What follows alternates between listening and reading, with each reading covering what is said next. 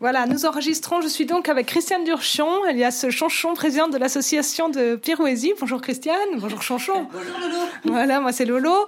Euh, nous sommes ici dans l'ancienne garçonnière euh, d'Elsa Boissier de Frocourt, que vous avez donc euh, transformée en. euh, En local de, pour Pirouésie. ah, en local de stockage pour Pirouésie. Donc euh, qu'est-ce qu'on qu'est-ce qu'on voit ici alors Euh, Tout du bazar qu'il y avait partout, euh, ré- disséminé chez différents bénévoles de, de Pirouésie. Mais je pense qu'on va pas réussir à tout mettre ici. Ah oui, c'est un peu petit, mais c'est- c'est c'est vraiment très beau de votre part. Oh, voici Brigitte.